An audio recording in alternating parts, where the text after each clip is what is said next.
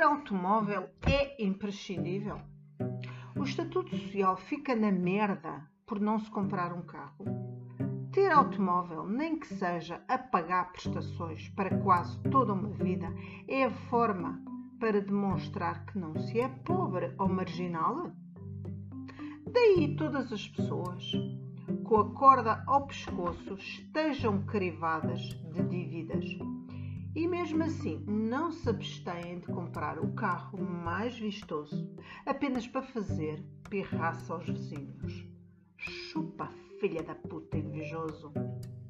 Sim, com certeza continuam a ter e comprar automóveis.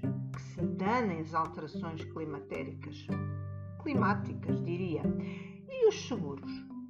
Para pagar escolher o local para estacionar mediante parecer do toxicodependente ou arrumador mais próximo.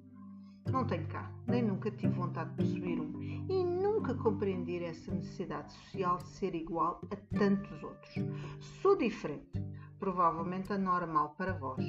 Ainda assim, contexendo que, talvez numa família numerosa, faça sentido mesmo assim, com tantos transportes públicos, que tal uma bicicleta? Tem estilo e faz bem à saúde e ao planeta.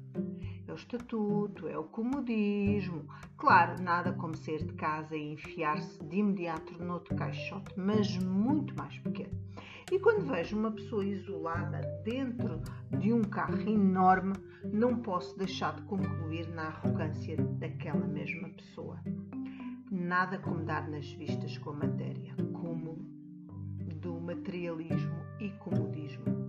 Alguns desses detentores de matéria e donos de automóvel já se perguntaram que um dia vão morrer e por cá vão ficar todos os pertences e matérias compradas, desde o penico aos tachos, aos trapos, à vivenda, ao andar e ao automóvel. Já pensaram no monte de sucata e tralha que vão deixar depois de falecerem? Não, não é um automóvel que vos vai dar imortalidade ou fama ou fazer-me especiais ou mais livres.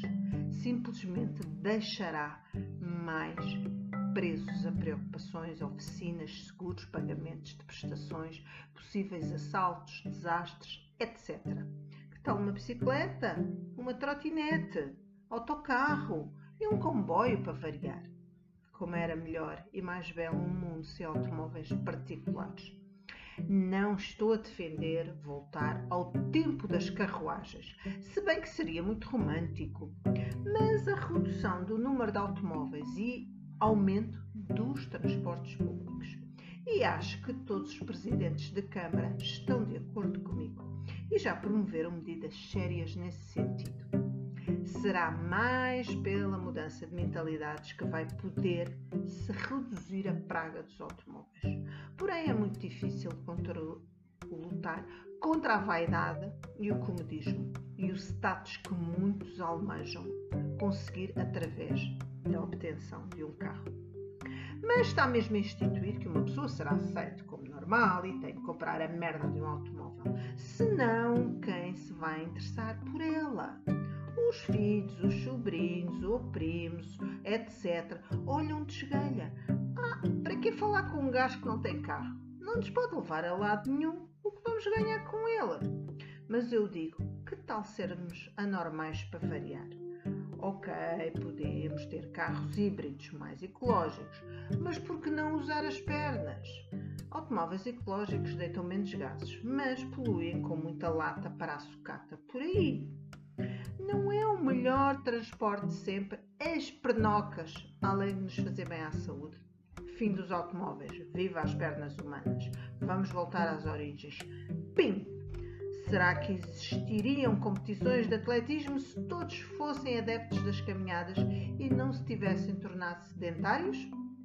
Andem a pé, sim. Cheguem a casa com as pernas cansadas como eu. Eu sei os transportes públicos não trazem à porta de casa tenho de caminhar o restante a pé. Mas não é para isso que se fizeram as pernocas? Para andar? Já sei o que vão dizer. A indústria automóvel dá a comer a muita gente. Ok, pois inventem outra coisa e façam menos filhos.